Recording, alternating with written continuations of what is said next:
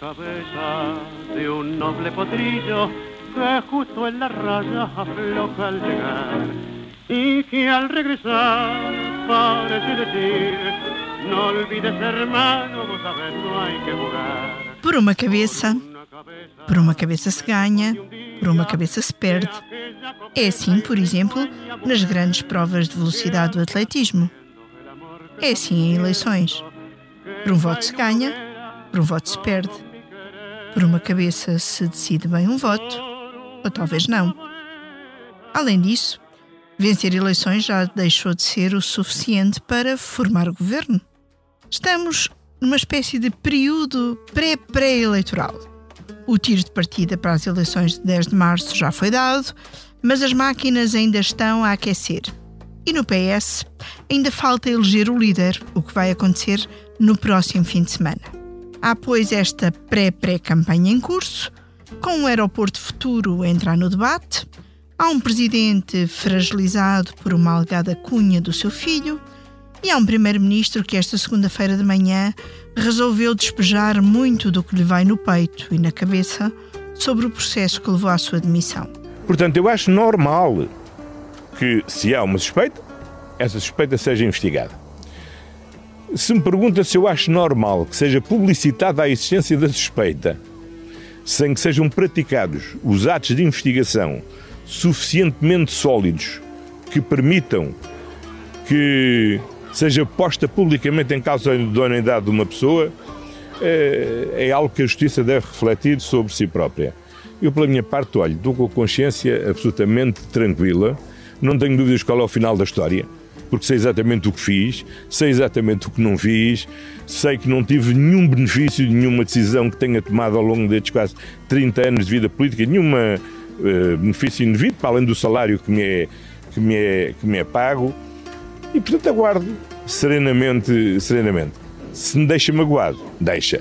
Se me deixa frustrado pela segunda vez consecutiva ver interrompido o meu trabalho, sim, fico frustrado. E há uma Procuradora-Geral da República que também esta manhã decidiu quebrar o seu muito habitual silêncio para dizer que há quem queira destruir a magistratura.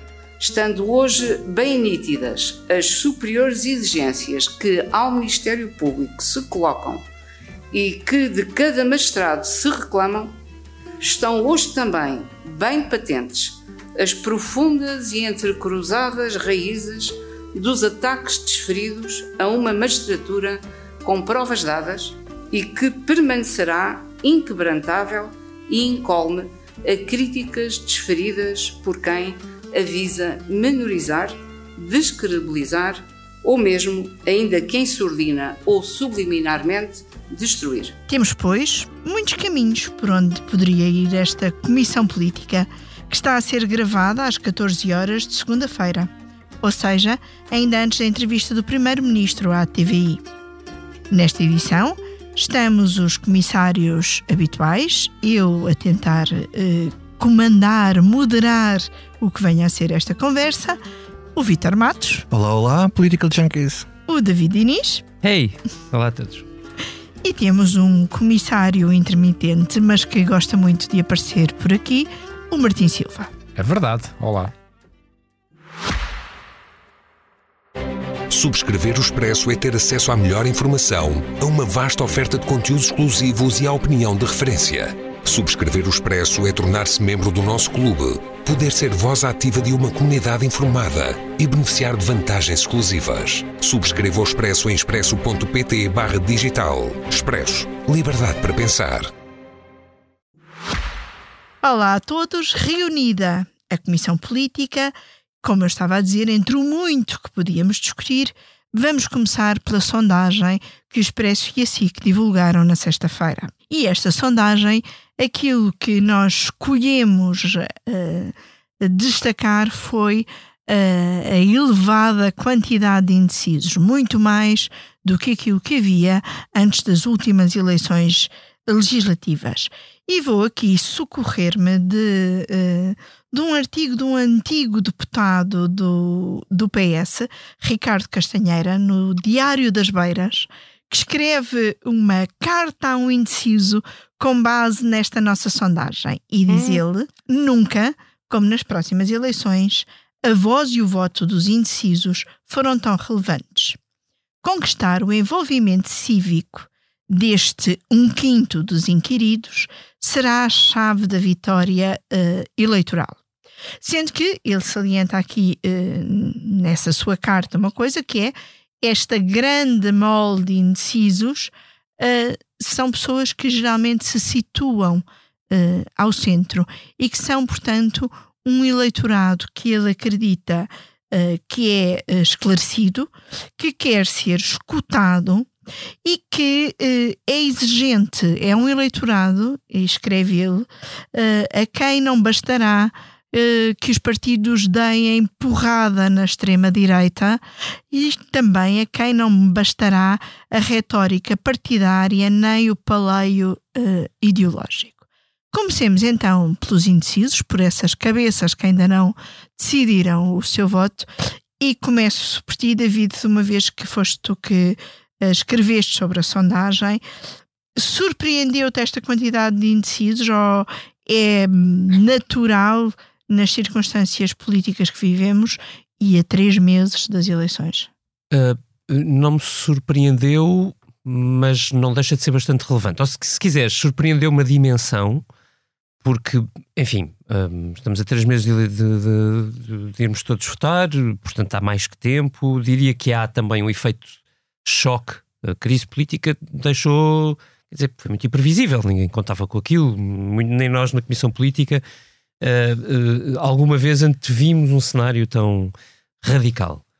Uh, agora, surpreendeu-me olhar, lá está, para as últimas sondagens e perceber, quer dizer, que passamos de um número já bastante elevado de abstencionistas de, de potenciais, ou se quiseres, de, de eleitores indecisos, de 14%, de 14% há dois anos para 17% agora, que não é um movimento unívoco, ou seja, não é só o número de indecisos que sobe também desce o número de votos, de intenção de voto no PS e no PSD. E, e, portanto, o que nós temos é uma aproximação muito grande. Se fosse um partido, alguns usaram connosco, mas é, uma, é só uma imagem. Se fosse um partido, era neste momento o terceiro colado ao segundo. E isso já é muito, isso já é muito revelador. Há aqui um, um dado que não é, que não parece de menos importância, que é a caracterização destes, eh, destes indecisos que nós pedimos ao ICS e ao ISCTE e que é um, que mostra como uh, lá está, a comparação com 2022 é muito importante, porque em 2022, 2022 foi aquela aquele, aquele momento em que as sondagens supostamente erraram na expressão que o Luís Paixão Martins tornou-se tornou célebre, ou mentiram, porque nos disseram com uma semana de antecedência que uh, estávamos numa eleição too close to call, portanto, PS e PSD completamente uh, ou muito perto um do outro, e de repente, Dentro no dia das eleições, percebemos que havia uma, uma maioria absoluta. Uh, e porquê que a comparação é importante? Lá está, uh, fez com isto. Porque se nessa altura as, os estudos pós-eleitorais, portanto, já rigorosos, no sentido feito, já com dados objetivos, nos contaram que 25% dos portugueses decidiu na última semana, na semana de, nas semanas de campanha. O que nós podemos ter aqui é um cenário ainda superior a esse, portanto, de enorme volatilidade e de muita gente a escolher no último momento. São indecisos localizados ao centro, que se autoposicionam no centro do espectro, do espectro político, que não têm uma grande identificação partidária, portanto, não dizem, 75% dizem não ter uma simpatia partidária, e que, acrescentando a tudo isto, tendo em conta aquilo que aconteceu há dois anos, vão tender a definir o seu voto estratégica ou taticamente. Ou seja, não vão escolher apenas porque gosta mais do candidato X ou da posição Y, vão escolher muito tendo em conta que cenário é que se pode estar a aproximar e qual é que eles recusam. Vitor, pegando, uh, pegando nisto e nesta tentativa que os partidos terão de fazer de conquistar uh, esta grande quantidade de indecisos, que uh, discurso político recomendarias? Hum. olha, deixa-me dizer antes de mais que hum, esta sondagem, ao revelar esta quantidade toda de indecisos nesta fase, acho que também temos que olhar antes de mais para o contexto em que estamos a viver neste momento, em que o PS não tem um líder definido, uh, em que a campanha eleitoral ainda não. Quando eu digo campanha, digo a pré-campanha, os. Ainda nem é bem pré-campanha. Ainda não é bem, portanto, eu acho que isto ainda está tudo muito indefinido para as pessoas poderem ter um sentido de voto um, muito claro e definido. O que revela bom senso e prudência, antes de mais. Uh, eu, eu acho que se nós. alguém. Exatamente, eles são, eu, eu sou os indecisos e o, e o Gélis Carneiro. o, eu acho que seria mais, eu diria, relevante do ponto de vista da indecisão quanto ao voto se tivéssemos este, estes resultados, por exemplo, em fevereiro, quando as coisas já estão mais definidas e as coisas estão mais terreno. Mas neste momento ainda está tudo muito no ar. António Costa ainda está a fazer declarações hoje, eh, enfim, está em gestão e também estará em gestão em fevereiro, mas já que terá um outro líder a fazer luta política, quer dizer, as coisas vão ser mais claras daqui a algum tempo, portanto, eu acho que isto acompanha a indefinição do cenário político neste momento. Mas, eh, mas depois também eh, as características deste eleitorado uhum. okay. uh, indeciso, uh, nós ainda não estamos propriamente, como tu dizias, em pré-campanha mas os partidos têm que começar a afinar uh, uhum. estratégias. Uhum. E o que é que as pessoas, uh, e até tu próprio, como nós como próprios, pessoa. como eleitores, o que é que nós queremos ouvir para além da retórica partidária? E do jargão, eu, eu acho que, dos radicais sim. e dos extremistas. Eu acho que as pessoas, em primeiro lugar, estão cansadas, não é? Estão cansadas. Há aqui um cansaço uh, em relação, não é só à governação, em relação à situação política em geral. E acho que os partidos têm que dar eh, garantias eh, de segurança às pessoas e clareza nas opções que vão tomar. Tem que ser claros. E às vezes os líderes, e temos visto isso, eh, não, às vezes deixam muitas coisas por clarificar e no ar e não se comprometem. Eu acho que as pessoas querem saber ao que é que eles vão e, sobretudo, porque hum, os partidos do centro são os mais penalizados nisto. Eu depois gostava de falar um bocadinho sobre isso, mas deixe isso para. Uh, e acho que é preciso uh, terem diferenciação e medidas concretas e as pessoas saberem realmente ao que eles vão, não só nas políticas, mas também na estratégia de coligação e na estratégia de poder. Por isso que o David estava a dizer que as pessoas se podem posicionar por razões táticas. Este voto normalmente é um voto que vai entre o racional e o impulsivo e a impulsividade da cabine de voto. Uhum. E, portanto, quem define o seu voto antes de ir para a cabine de voto, em princípio terá uma decisão racional. E quem quer votar e se mantém indeciso até à última hora, depois pode ter um voto uh, com mais, mais, mais impulsivo, mais emotivo, que normalmente funciona por rejeição uh, e, e, e, e menos por adesão. E, portanto, as lideranças têm que ter atenção que este é um momento muito, muito particular e, e, e em que correm o risco de perder votos não só para os indecisos, mas também pela indignação que as pessoas estão a ter e é a única maneira que explique a votação que o Chega tem. A intenção, aliás. Uhum. Martim, hum, nas discussões que tivemos aqui no jornal, e os nossos ouvintes podem saber destas coisas. Aqui podem. Para eles não há segredos, não é? Tu foste manifestando várias preocupações com a divulgação de sondagens, sobretudo tendo em conta o que aconteceu em janeiro de 2022.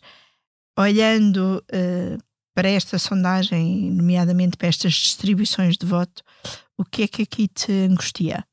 Um, obrigado. Um, um, o problema das sondagens é que as, sondagens são instrumentos uh, técnicos e, e, feitos com uh, base e dados uh, científicos, mas é difícil não reconhecer que nos últimos anos têm acontecido várias vezes, em sondagens do Expresso e, e muito em sondagens que não são do Expresso, a percepção e, e, e e nós não podemos lutar contra isso, no sentido, ou melhor, não podemos negar que existe uma percepção, se quisermos, mais ou menos generalizada, de alguma desconfiança em relação uh, às sondagens.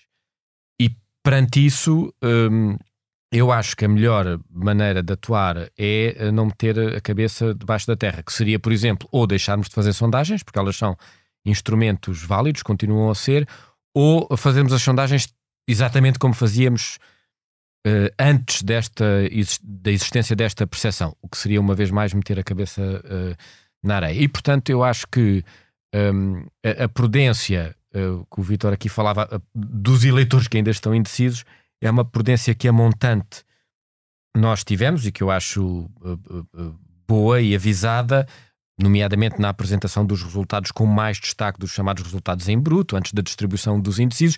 Isto é, tirando um bocadinho aquilo que quase instintivamente nós, como jornalistas, queremos, que é um título tcharam, um título tcharam, quem vai ganhar. E, e portanto, é, é, um bocadinho, uh, perdemos em uh, in, interesse, uh, mas ganhamos em, em, em, seriedade, se quisermos. Eu estou aqui a hum. hiper resumir, mas eu acho que é isto que acontece com a sondagem. Ainda bem que o fizemos, até porque há, há, não há só o fator tempo, como o Vitor dizia aqui, em relação à sondagem. Parte do trabalho de campo foi feito, por exemplo, ainda antes do congresso do PSD, que toda a gente disse que correu bem a Montenegro. Todo o trabalho de campo é feito, naturalmente, antes de saber quem é o próximo líder do PS, o que criará, para o bem ou para o mal, sempre uma dinâmica uh, no eleitorado. Uh, uh, há uma taxa de rejeição que não é desprecienda de, entre as pessoas que são contactadas e aquelas que são depois efetivamente entrevistadas. E, portanto, e, e, e, não há que ter medo e cautela de dizer isto ao apresentarmos isto aos leitores. Um, pelo contrário, porque isto dá-lhes a eles próprios também Uh, uh, pistas de, de, grelha de leitura e de análise da realidade. Agora, indo aos resultados, telegraficamente, já falámos aqui dos indecisos, eu acho que há uh, eh, duas ou três notas. Uma, a resistência do Partido Socialista, que é uma resistência eventualmente eh, notável e até difícil de explicar depois de tudo aquilo que tem acontecido, que eu me escuso de elencar. Portanto, mantém-se à frente. Há depois uma tendência que me parece significativa, que é a da possibilidade de existir na próxima legislatura uma maioria de direita no Parlamento. Estou a simplificar uma vez mais, mas uma maioria de deputados à direita, coisa que não tem acontecido. A maioria de deputados uh, uh, nas últimas legislaturas tem sido à esquerda, isto é significativo. Sendo que depois levanta um problema que eu acho que é a chave desta sondagem toda, que se chama Chega. Porque não há a possibilidade, tal com os dados que temos hoje, de haver uma maioria de direita no Parlamento que não conte com o Chega. E a direita, PSD, CDS, Iniciativa Liberal, quando falam do, de uma maioria de direita para governar, é não contar com o Chega. E isso não existe. E nós já sabemos até que o líder do PSD disse que com o Chega não conta. E, portanto, a grande interrogação é o Chega nas últimas duas legislaturas, eh, eh, nas duas últimas eleições, perdão, foi uma espécie de sobressalto. Primeiro porque entrou no Parlamento e a seguir pelo resultado que teve.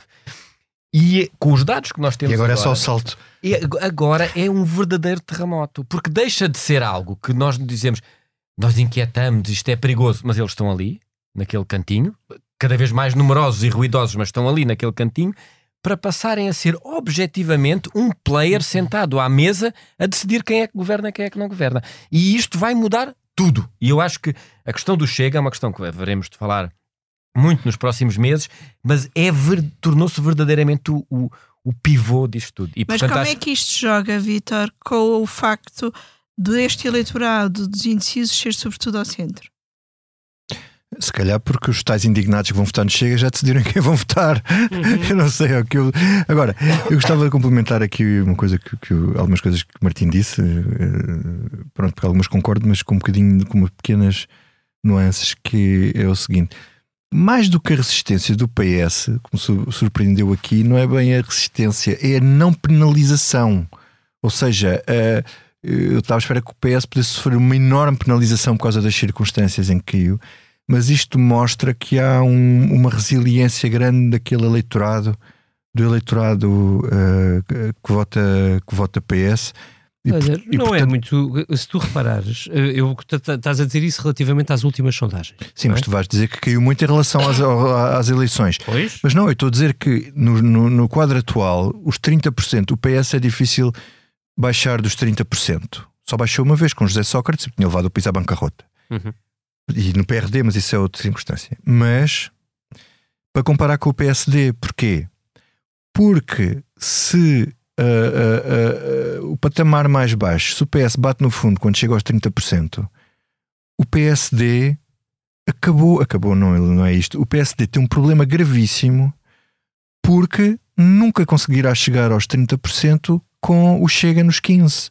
E eu não estou a dizer isto Isso eu por, por análise eh, minha. Eu, eu ouvi várias pessoas no Congresso do, do PSD, dirigentes do PSD, muito preocupados Hum. e a dizerem-me que a partir dos 12, 13, 14% o PSD não conseguiria ganhar as eleições. Do stress do Chega. Do Chega. Chega. Era muito difícil ao PSD vir ganhar as Não eleições. batas com a mão na mesa. Ah, peço desculpa. favor. Eu estava aqui a dar Mas murros na mesa. os- É, É é preciso alguém dar um murro na mesa Senão neste os país. nossos ouvintes sentem isto nos seus E ouvidos. eu dou aqui um murro na mesa e, e não posso. Eh, e então, quer dizer, a questão dos, dos 30% é mais por comparação ao PSD, porque a vitória nas eleições vai se definir por uma margem muito curta, prevemos nós, não é? E portanto, para o PSD subir acima dos 30%, tem que fazer um esforço muito maior do que aparentemente o do o, o- o PS. Porque o Bloco e o PCP estão em níveis muito baixos e eles vêm, e o Livre, e pronto, está como estava, mas o, o, o PCP e o Bloco, o PCP não oferecem uma enorme ameaça. Isso até tem a ver com outra coisa que eu queria perguntar ao David, que é a questão de. Mas esta David não concorda. não Não. mostra, de certa forma, que o PS ainda consegue ter mais eleitorado fixo do que o PSD. Sim, o Vítor está, parece querer dizer isso, não é? Eh, e eu acho que as coisas estão muito mais móveis. Eu, eu- eu tento sublinhar uma coisa no texto da sondagem, aliás, até pusemos no destaque para, para ficar mais visível. Nós não nos podemos esquecer que as pessoas que dizem perante um inquérito, uma sondagem, já têm a sua, a sua intenção de voto definida, não significa que elas não mudem de ideias entretanto. A campanha eleitoral não vai definir apenas o voto destes 17% que aqui estão. Pode mudar o de Pode mudar, muita quer dizer, gente. pode não é? mudar o meu, o teu, o do Vítor, o do Martinho, o do João, o Luís Amorim que está sentado à mesa connosco, seguindo com atenção a conversa para fazer uma sonoplastia eh, mais qualificada do que nós. João, obrigado por isso. A questão é, ah, o, o que nós temos neste, nesta, neste retrato é um ponto de partida para três meses. Não para as eleições, mas para três meses. E todos os passos, todos os discursos, a intervenção de António Costa nesta segunda-feira, lançando, fazendo o warm-up para a entrevista que só vai acontecer depois de gravarmos este podcast, é muitíssimo, é uma peça muito relevante no, no movimento de campanha que nós estamos a ver, porque o que António Costa está a fazer De acordo? é a defender o Partido Socialista, percebendo que o resultado da eleição que se segue também tem a ver com ele. Está, está- está intimamente ligada ao trabalho que ele fez e que não fez durante oito anos e ao modo como ele sai de cena. Sai de cena preventivamente, quer dizer que voltará, como fica muito claro, voltará eh, a SAP, como diriam os ingleses. Agora, eh, portanto, todas estas peças de campanha são vão ser muito importantes até ao final do processo, até ao dia e ao momento em que cada um de nós vai colocar o voto. Portanto, não, não, não, não quero que as pessoas reduzam isto ao, ao, ao retrato. Mas, o PS é pode muito- descer, Mas, mas, mas, pode mas, David, mesmo. historicamente o PSD o PS tem muito por onde subir. Historicamente o PS nunca desceu muito aqui. Oh, oh, no Sócrates. Mas historicamente o PS nunca teve o cenário que está a ter agora.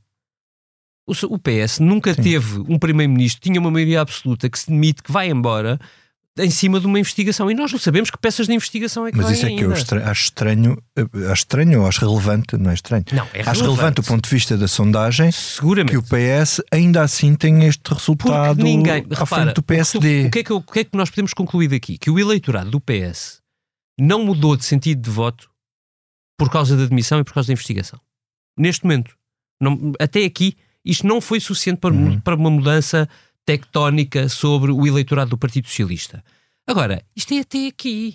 Mas as pessoas também são muito pragmáticas. Este eleitorado é mais pragmático, ou seja, há os- há o- há o- há o- tens um eleitorado residual que é cada vez menor das pessoas que votam sempre no mesmo partido. Uhum. Ah, mas tens muita gente aqui, um eleitorado do PS, que é mais resiliente que o PS por uma razão muito simples. Numa circunstância normal, eu digo normal, pré-2019, Uhum. O PSD estava com maioria largo. Quer dizer, numa circunstância em que não existisse chega, daí aquilo que o Martim está a dizer, que é o, é o pivô de tudo isto, o PSD tinha maioria largo. E, portanto, a, a questão aqui, em termos de cenário político, que eu acho que esta sondagem ah, sublinha, é uma possibilidade de haver uma. eh, de termos um berbicacho, como dizia o, o Presidente da República, que é eventualmente uma, se tivermos uma vitória do, do PS com o PSD em segundo lugar por pouco, uma maioria de direita, É o país é aqui. ingovernável. O país é ingovernável. E eu não sei como é que a coisa se vai eh, desenliar. Portanto, acho, que- acho que o professor Marcelo, que já dormia pouco agora, então deve dormir ainda menos. E não é por Mas causa o do doutor Nuno. não é muito mais governável. O O PSD ganhar por poucos, com o Chega com 15%. Uh, O quer dizer, cenário é terrível. Não, o, Boa sorte. o cenário é, o cenário é terrível. Agora é assim: Mas, o PSD tem uma mas o ponto é, estratégia eu- respondendo ao. Isto é um retrato, não- isto não vai acabar assim. Sim, sim, claro que não, como é O evidente. Chega tem 15 hoje. Eu, eu não sei como é que o Chega chega às eleições. Passa um pleonasmo que parece um pleonasmo, Sim, não é? Nós não sabemos. Não, nós não nada fazemos ideia, pode, nós, claro, acabar como com é evidente. 10, não é? Nós estamos só a especular perante os cenários que nos apresenta este estudo, não é? Claro. Agora, por exemplo, em relação ao que o Martim estava a dizer, o PSD tem uma estratégia que é a seguinte: se ganha, no, no cenário de ganharem, que, que é aquele em que eles acreditam Uhum. que estão a apostar, ganham por poucos, sabem a realidade, é passarem o programa de governo e o orçamento com a abstenção do Chega ou do PS. E se o Chega, eles têm é pôr, não é com o Chega, é claro que dependem do Chega, mas eles vão forçar o Chega. É que o o André Ventura tem 15%, tem isso dá quantos deputados? 30 deputados, por hipótese, não sei. Ah, Uma data de deputados, uma data deles. mais. Pronto, vamos aqui ao uma data deles. Pronto. E É o então, voto científico da sondagem. exatamente, data deles. Eh, O data center, o data deles. e, e o que é que acontece? Eles põem-se nas mãos do Chega, mas é para o Chega. O Ventura não vai querer atirar para o charco os, seus, os seus 30 e tal deputados. Não, mas E o que é que acontece? Eles vão lhe viabilizar, eles vão lhe viabilizar o programa, não vão ob- obst- obstaculizar o programa e vão lhe viabilizar o orçamento. Mas vai sair caro. E no ano seguinte. Mas vai sair caro. mas, mas não, mas eles não têm culpa. Isto é assim: eu vou lá e apresento o meu orçamento. Eu, eu não vou negociar com eles, eles, eles deixam-no passar, mas eu não só posso ser acusado de negociar com eles ou, ou de. Agora, no dia em que o chega a deitar abaixo o governo, a seguir, o PSD, isto em teoria vai capitalizar com o voto útil.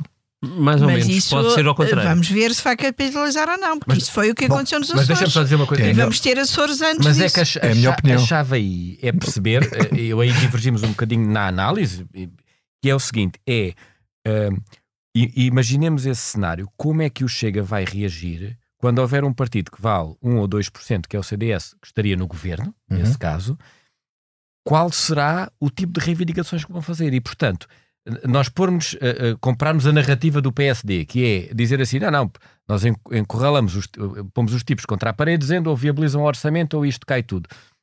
Não, eles vão viabilizar os orçamentos, mas o caderno de encargos vai ser pesadíssimo. Do ponto de vista, e isto é o não- que me não. preocupa, que eles Não, não, política que de não imigração, ceteris paribus, política de imigração. Não, não, não, não, não. Ceteris paribus, ok? Vamos isolar aqui uma variável, é sem negociação.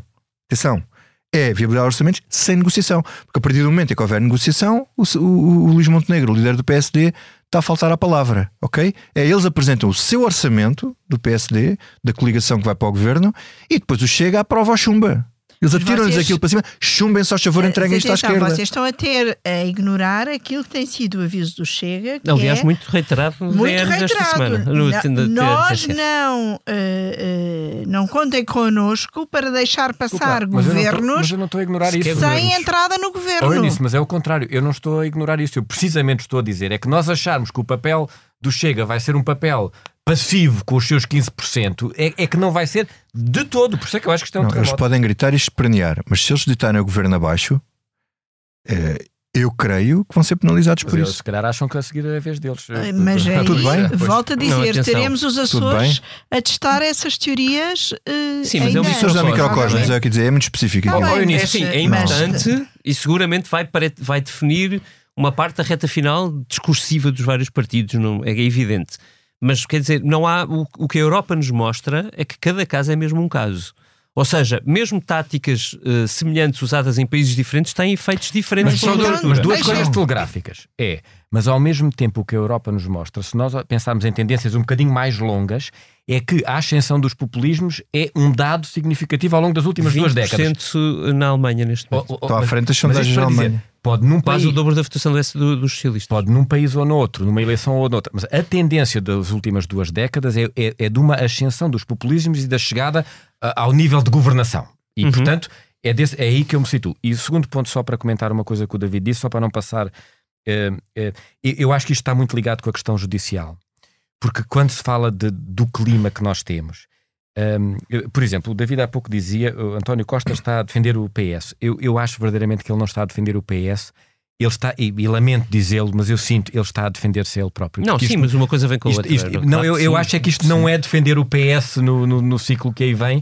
Eh, Ele está a defender-se a ele próprio e com isto acho que, que pode eh, eh, ajudar a acentuar um clima malsão e pantanoso, cujo, para chegar onde eu queria dizer, do qual o Chega Beneficiário. sairá o grande beneficiário. Só, só, Deixem só, para dizer uma coisa rápida ao Martim. a- Deixa-me só dizer uma coisa rápida. Eu, posso, eu, posso, eu, posso, eu posso estar a pensar com a cabeça antiga, com os critérios antigos. Não. Mas há uma coisa que é verdade. Ainda agora, quando Também a um geringonça.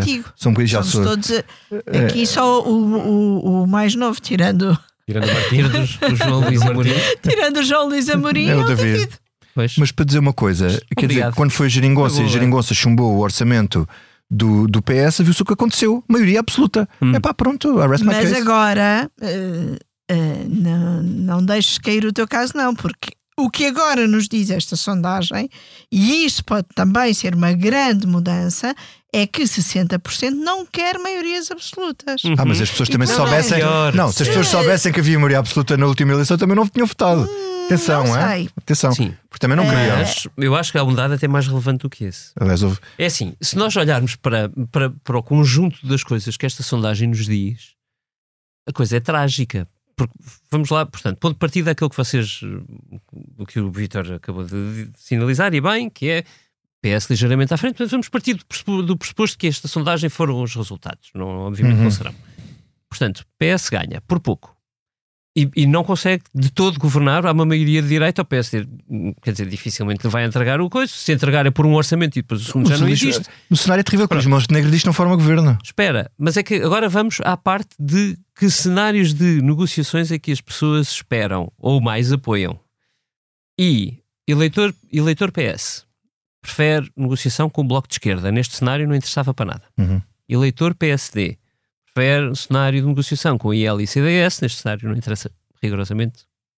Não chega. Tem que chegar ao chega. Não chega por causa do chega. Sim. O que é que acontece? Acresce a isto tudo que o apoio que existia, que era bastante ah, dominador ah, no centro político, que era. Bom, mas em último caso, PS e PSD podem, de- podem e devem entender-se. Nesta sondagem cai abruptamente. Isso é que é mas trágico. abruptamente. Isso é que é trágico. E este é o. Quer dizer, nós neste. Havia sempre uma chave mestra. E essa era a chave mestra que se- se- chegou para segurar o governo de António Guterres durante quê? seis anos. Seis anos. Uh, e outros. Era Até uma o válvula de Sócrates. escape. Era Até uma o de válvula Sócrates. Escape. de Sócrates. Dois anos. É. O, o minoritário. Sim. Dois anos. Exatamente. O- e nós, neste momento, não temos a chave mestra. Os- ou seja, os portugueses não querem a chave mestra. E a, pergunta é, verdadeiramente, o que é que os portugueses querem? Coisas Eh, diferentes. Deixa-me só dizer Sim. ainda em relação a isso, eh, Pedro Nuno Santos. Depois não se pode ter coisas diferentes. eh, enquanto que José Luís Carneiro tem muito feito esse discurso, até de se for preciso, ajuda o PSD para é evitar não é? o extremismo. Porque ele tem. Pedro Nuno Santos tem o discurso contrário Sim. e na entrevista ao Expresso dizia que eh, os extremos só terão tendência a crescer quanto mais um governo precisar de PS e PSD juntos. Mas isto é muito engraçado, porque o, dizia José Luís Carneiro tem o discurso da chave mestra. Mas os portugueses não querem propriamente Pois. o discurso da chave mestra. Exatamente. O, o Pedro Nuno tem o discurso de, bem, bora lá voltar a 2015. Aparentemente tem, claro, o apoio do eleitor, do simpatizante do PS, isso fica claro na sondagem, e seguramente do eleitorado de esquerda.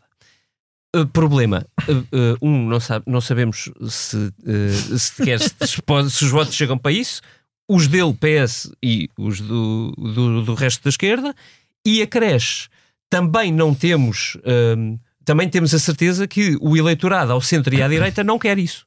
Portanto, os- lá voltamos ao mesmo problema. Hoje, os portugueses não, são, não falam, não, têm um, um Portanto, ponto de partida, querem o coisas voto dos diferentes. portugueses mudou, Não é mas também aquilo que, que querem Olha, mas, como o- alianças. mas com este cenário, o que querem ou o que não querem é criar uma coisa absolutamente extraordinária, que era o seguinte.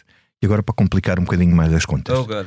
é PS em primeiro, quem forma governo é o PSD. Luís Montenegro diz que não forma governo se for eh, se perder. Uhum. Ou seja, quem é que forma governo? Quer dizer, quem é que o Presidente da República chama para formar um governo com apoio Centeno. parlamentar à direita? Eu proponho o Mário Centeno. Ou assim, chama- assim fica, Opa, foi o homem ficou pendurado. Mário Mas Centeno, esse- que não é, esse- que não é esse de é esquerda nem de um- direita, mas mais ou Esse menos. é um cenário que ainda podemos voltar a vir a discutir aqui nas próximas eh, semanas, durante pelo menos Mas- três meses. E eu queria ainda que falássemos de um outro cenário, que é o cenário do PS, e que esta sondagem. hum, aquilo que nos mostra é que não há grande diferença de voto no PS eh, eh, se eh, o líder for José Luís Carneiro e se o líder for Pedro Nuno Santos, embora os eleitores reconheçam diferenças hum, entre eles. Surpreendeu-te isto, Martim? Ah, eu, eu- diria que hum, não, até porque, eh, em- boa verdade, se nós olharmos para os Ou, resultados. ou melhor, isto também é um sinal de como o eleitorado do PS é mais fixo. Sim, sim, mas eu diria uma coisa: se nós olharmos para os resultados um bocadinho mais, menos eh, eh, microscopicamente e mais macroscopicamente, o que vemos é que eh, não há ali muita diferença. Não há ali muita diferença. Eh, e portanto, depois tem que se olhar ao microscópio para se perceber: ah, com um no boletim de voto, aquele partido sobe um bocadinho, eh, com este. É porque eu acho que, em boa verdade, e o que interessa aqui dizer, a propósito da sondagem, mas também sobre a luta no PS, é que isto faz parte das campanhas, e nomeadamente das campanhas internas, mas eu acho que é tudo um bocadinho ilusório. Isto é, eh, eu não, desculpem a expressão, não papo o discurso do radicalismo de Pedro Nuno Santos. Porque até historicamente um, o que nos diz o comportamento do Partido Socialista é que um, as circunstâncias, o PS é bastante pragmático e governa sempre ao centro. Governa sempre ao centro, mesmo quando é puxado à esquerda, e portanto, a menos por aquelas pessoas que vestem muita camisola e que acham que o tempo da geringonça voltámos ao gonçalvismo, que não me parece manifestamente, Tempo do qual já muito pouco eleitorado se lembra. e, e- e, portanto, eu diria que uh, mesmo as acusações de radicalismo são um, razoavelmente Radicais. uh, estéreis, estéreis, dizem pouco, são mais uh, soundbites e, e- e frases tru- tronitruantes, mas que têm pouco significado. Isto é, um, uh, eu acho que Pedro Nuno Santos, que me parece claramente o favorito, uh, uh, uh, uh, se lá chegar, será um governante uh, ao centro, como foram sempre os governantes do Partido Socialista. Não vejo. uh, acho mesmo que, que as campanhas ditam muitas vezes essas dinâmicas. um, uh, m- mas não me parece que isso depois seja significativo. na- na- Aliás, António Costa, na quinta-feira, na homenagem a Mário Soares, aproveitou para ir dando esses toques para dentro da campanha interna eh, do PS, até se calhar precavendo alguma excessiva animosidade que começa a haver entre os dois eh, candidatos. António Costa falou de Mário Soares como eh, também ele um radical, mas o significado de radical aproximando mais daquilo que Pedro Nuno Santos também quer, que é alguém que acredita muito nas suas convicções e não alguém que se aproxima de um dos Tá. eh, extremos. Então, eh, o Mário Soares não foi um radical em 78 quando fez um- uma coligação com o CDS. Na altura, os CD, o CDS eram na rua Era apontados de fascistas. Direita não, eh, eram fascistas, não é? Sim. Portanto, Era o nosso, e era a foi o PS, e foi o PS, e, e foi o PS que puxou o CDS para, curio- curiosamente, Freitas do Amaral, para uma zona mais central. E a, e a não foi um seguir. radical quando Não, e a seguir era um radical. quando- não, quando e a seguir era um radical. Porque estava a favor da revisão constitucional e o ex-secretariado todo, Guterres, Sampaio, Constâncio, toda essa gente boa, estava do outro lado contra ele Uhum. e a favor do Ianes.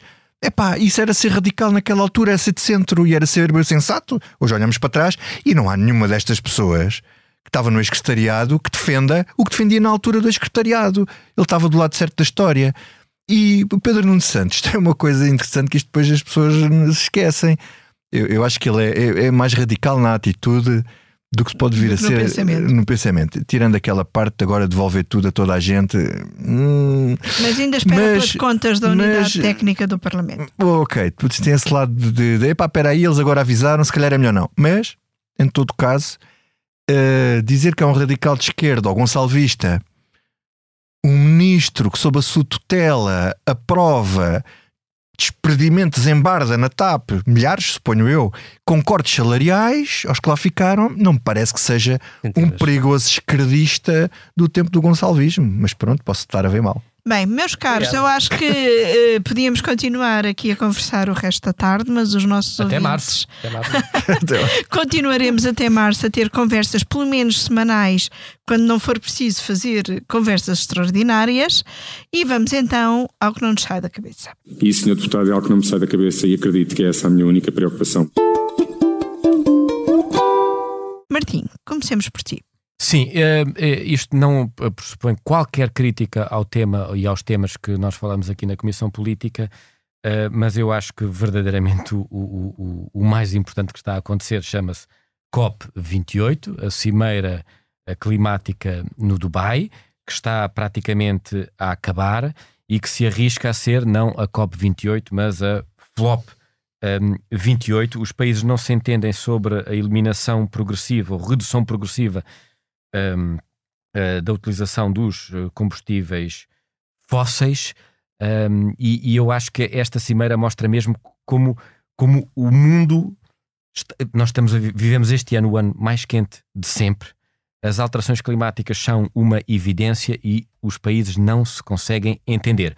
Ironia das ironias, e inclusive estive a ler que a COP29 do ano que vem vai ser uh, no Azerbaijão, um país cujas exportações ainda dependem mais dos combustíveis fósseis do que este onde agora está a decorrer e cuja realização já foi muito uh, discutida.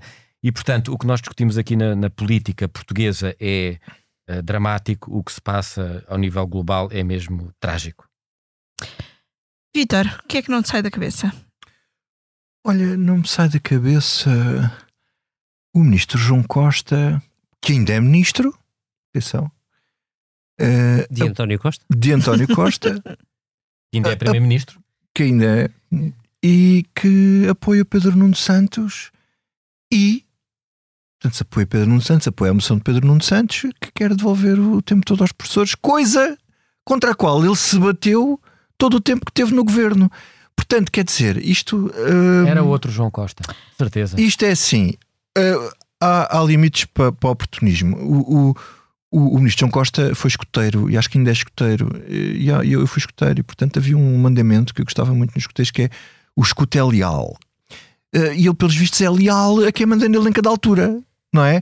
Portanto, é leal a António Costa, faz o que ele manda, corta nos professores. E agora, como lhe dá jeito apoiar o Pedro Nuno, que é quem vai ganhar, também é leal e agora já é a favor, enquanto ainda está em ministro. Então, se ele ainda está em ministro, então já agora começa já a negociar Sendo a devolução de, de. Esta segunda-feira, António Costa voltou a dizer que fez tudo o possível no que diz respeito aos professores. Está bem, Abelha. A pessoa que se demitia se aquilo agora, se passasse uma, uma coisa daquelas. Olha, também vai, vai discutir, vai. Quando já não podem fazer. Agora, agora vai discutir, vai. O Vitor mais um morre na mesa. O que é que não Outro. te sai da cabeça? eu agora podia passar o tempo a discutir com o Vitor Matos, porque eu acho que ele foi muito injusto.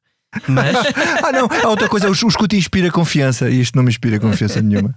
Não, não, não vou, não vou responder. Há limites para a flexibilidade política. Que é que sai da cabeça? O homem é ministro, mas está num Conselho de Ministros, tem que aceitar Desculpa a decisão. lá, não, ele é ministro, não é decisão, ele é ministro da tutela. Quer dizer, quando tens ele uma é política central, tutela, quando é, tens uma política limitado. central, não estás limitado naquilo oh, que é claro, essencial. Pode claro, haver claro. uns pormenores em que não estejas. Oh, é pá, se és um funcionário, desculpa lá, se estás ali, é assim. se és ministro como se fosse um diretor-geral, é pá, vai para casa, não, não, não, não, tem, não, é, não é suposto ser não ministro. Não acho que seja isso. David, o que é que não te sai da cabeça? Não me sai da cabeça. É é discussão. Não me sai da cabeça. O Correia de Campos que foi Ministro da Saúde e que veio, foi dizer, uma entrevista que deu à RTP, que tinha um assessor só para as cunhas.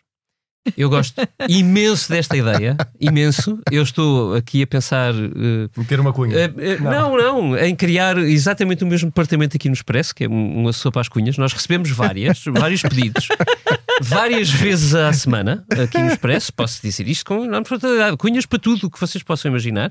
Quer dizer, menos para a parte de tratar gêmeas, porque essa capacidade nós não temos, mas acho que as pessoas percebem. Sobretudo com medicamentos caros. Queria, eh, fora a ironia, uh, lembrar que uh, pronto, a política mudou bastante nos últimos tempos. Aparentemente, hoje, oficialmente, não há nenhuma sopa às cunhas, mas que às vezes nos dá esta saudade da política do tempo do ex-ministro Correia de Campos, que é bom lembrar, foi ministro de José Sócrates. A mim, ainda a propósito de Cunhas, não me sai da cabeça a expressão do Presidente da República de uh, falar, uh, de dizer uh, o Dr. Nuno Rebelo de Souza, meu filho. Dr. Nuno Rebelo de Souza, meu filho.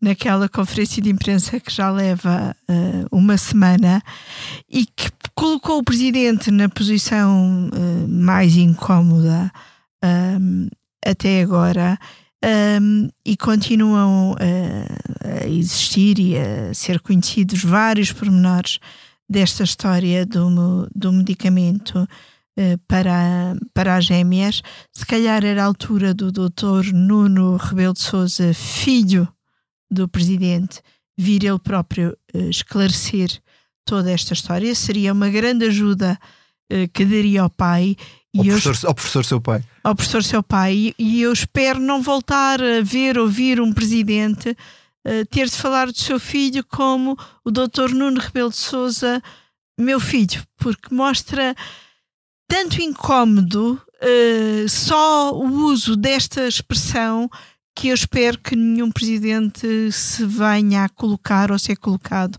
em posição semelhante. Olha, e... tu enganaste-me. Eu pensava que tu ias fazer o que não te sai da cabeça com o, o moedas a benzer a máquina. não consigo entender. Não, quem benzeu é... a máquina foi o Patriarca de Lisboa. Mas moedas que, que, que aparentemente não tem fé e, e, e pediu para benzer a máquina. Benzer a tuneladora. tuneladora. Eu, eu acredito que não, não terá sido moedas, não. terão sido os trabalhadores, não. porque Santa Bárbara é a padroeira dos mineiros e de toda a gente que trabalha debaixo da terra e uh, quero acreditar que foi em atenção não, aquilo, uh, aos trabalhadores. A máquina tem que ser mas, benzida porque aquilo podia chegar ao quinto dos infernos lá embaixo. Mas eu acho que uh, os responsáveis políticos e religiosos deviam evitar uh, situações ridículas. Uh, ridículas. Que, que, sim, que levem o Ricardo Aruz Pereira a fazer o que fez. Também é pedir muito, é pedir muito. Mas estamos uh, nos finalmente da nossa comissão política desta semana, que volto a lembrar, está a ser gravada uh, às 14 horas de segunda-feira, antes de uma entrevista que o Primeiro-Ministro dá esta segunda-feira à noite uh, à TVI. E esta foi a comissão política gravada a 11 uh, de dezembro, com os cuidados sonoros do José Luís Amorim, com a ilustração do Tiago Pereira Santos e volto a frisar o 11 de dezembro porque é uma data importante para a forma como começamos e como vamos acabar. É Dia Mundial do Tango, porque é o dia em que nasceu Carlos Gardel e nasceu outra figura importante do tango, Júlio de Caro, um grande diretor de orquestra, e portanto deixo-vos com Carlos Gardel e Por una cabeza. De un noble potrillo que justo en la raya afloja al llegar y que al regresar parece decir No olvides, hermano, vos sabes, no hay que jugar. Por una cabeza me tejón de un día de aquella coqueta y risueña mujer que al jurar sonriendo el amor que está mintiendo quema en una hoguera todo mi querer. Por una cabeza